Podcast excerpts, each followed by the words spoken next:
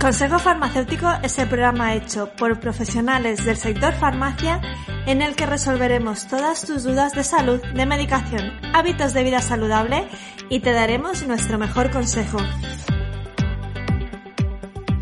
Igual que hacemos cada día en el mostrador de la farmacia. ¿Tienes alguna duda de salud? Consúltanos, te ayudaremos.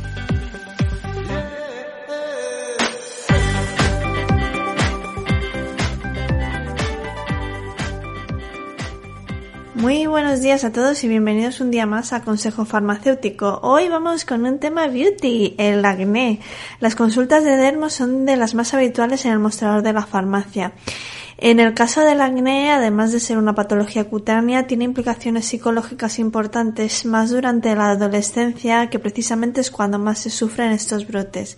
Se supone que cuando llegamos a la edad adulta los brotes se calman pero siento decirlo que en una gran mayoría de personas no es así, sobre todo en el caso de las mujeres que lo sufrimos por temas hormonales, pero también el estrés está implicado. El tema del estrés y la piel lo tratamos en el capítulo 6 de Consejo Farmacéutico y ahí también hablamos del acné. Por si queréis saber más cosas sobre este tema, os invito a escuchar ese capítulo. Hoy en concreto vamos a tratar otros asuntos que son de cultura popular del acné y que muchas veces no son del todo correctos o sí, depende. Para ello repite en Consejo Farmacéutico la farmacéutica especialista en termofarmacia Marta Corberá. Empezaremos por uno de los pasos fundamentales en el cuidado de la piel que es la limpieza. Es un paso importantísimo, aunque mucha gente lo hace de manera incompleta o no lo hacen de manera regular mañana y noche. Así que Marta empezará por contarnos por qué es tan importante invertir el tiempo en limpiar correctamente la cara y más en el caso de los brotes de acné. Hola Belén, pues muchísimas gracias por dejarme participar en este podcast tan chulo. Y nada, para los que estéis escuchando, eh, espero que os sea de utilidad todo lo que contemos aquí para vuestra vida diaria.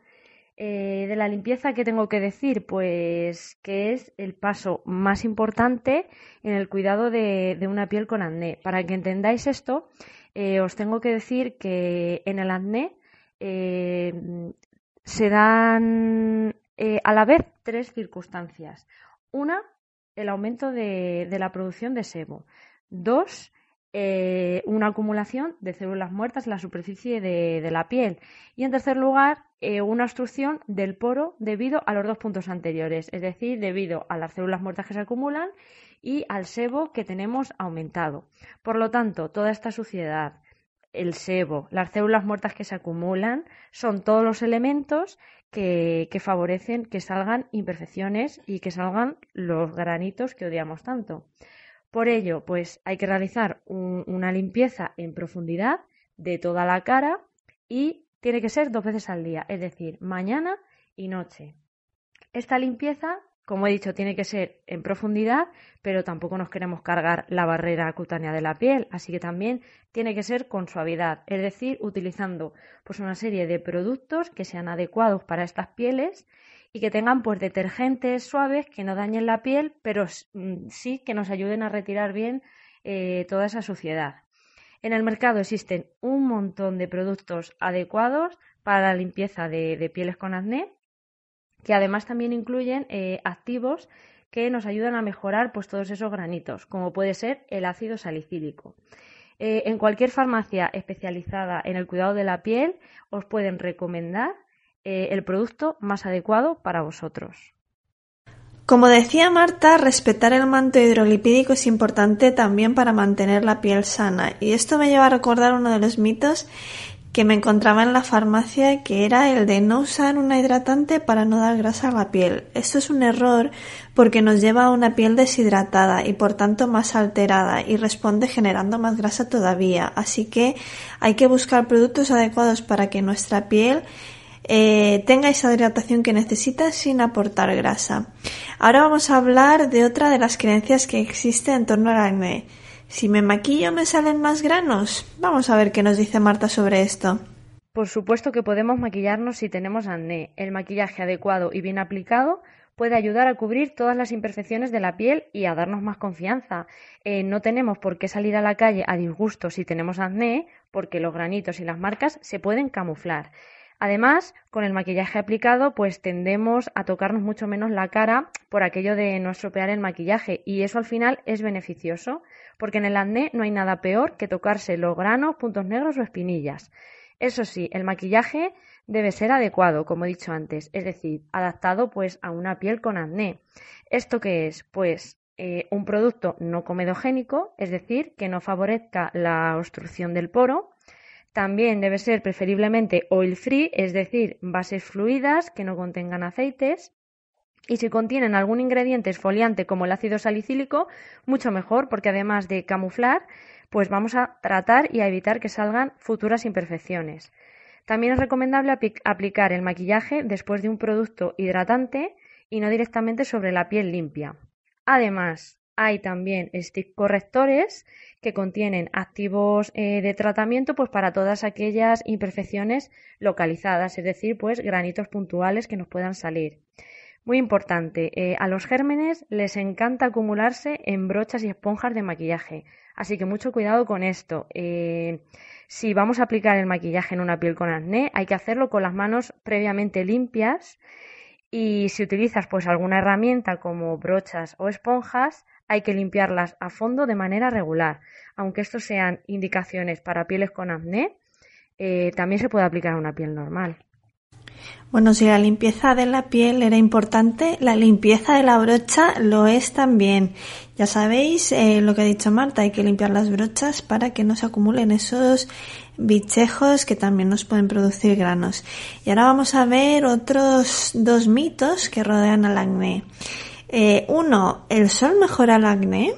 Y otro mito muy típico es, ¿el chocolate provoca acné? A ver qué nos dices, Marta. ¿El sol mejora el acné? Pues aparentemente sí, pero la realidad es que no.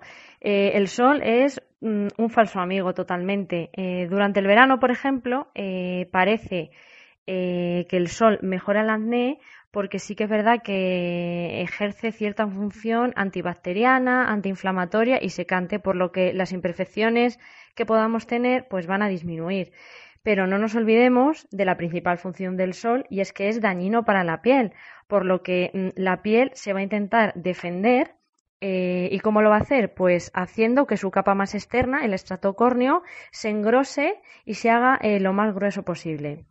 Y después de las vacaciones, ¿qué es lo que ocurre? Pues que aparece el brote. ¿Por qué? Porque toda esa capa que la piel ha engrosado para defenderse del sol, al ir disminuyendo, eh, va a ir desprendiendo todas esas células que le sobran y vamos a tener una acumulación excesiva. Y ya sabemos que todas esas células muertas que se acumulan es uno de los elementos eh, que producen pues la aparición de, granitos.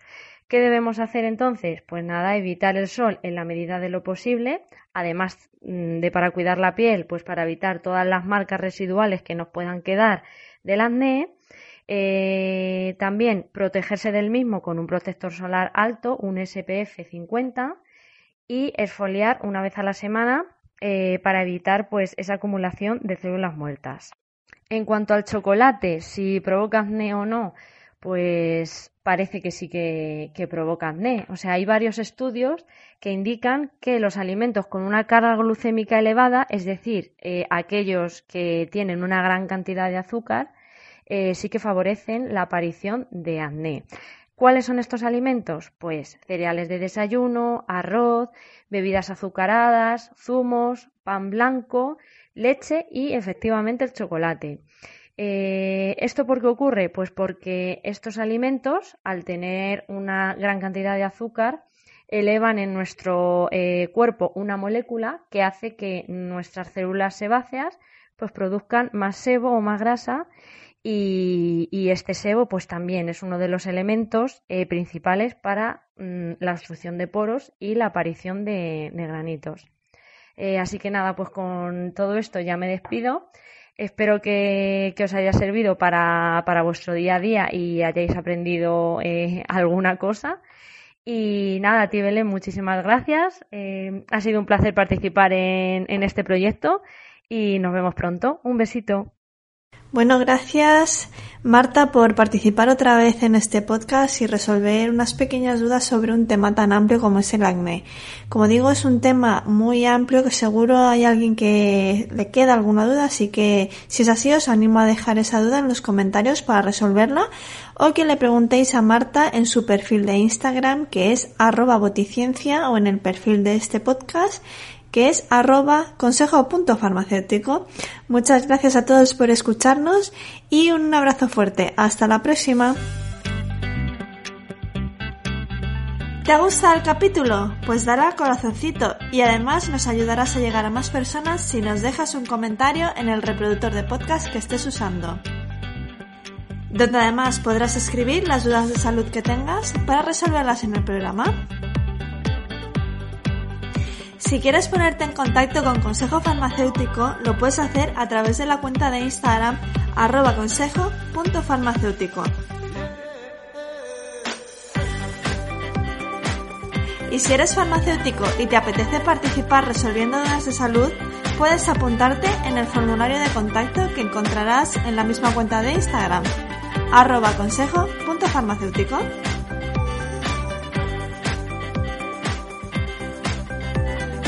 Soy Belén García Lindon, anfitriona de este programa, y nos escuchamos en el siguiente capítulo con más consejos farmacéuticos. ¡Hasta pronto!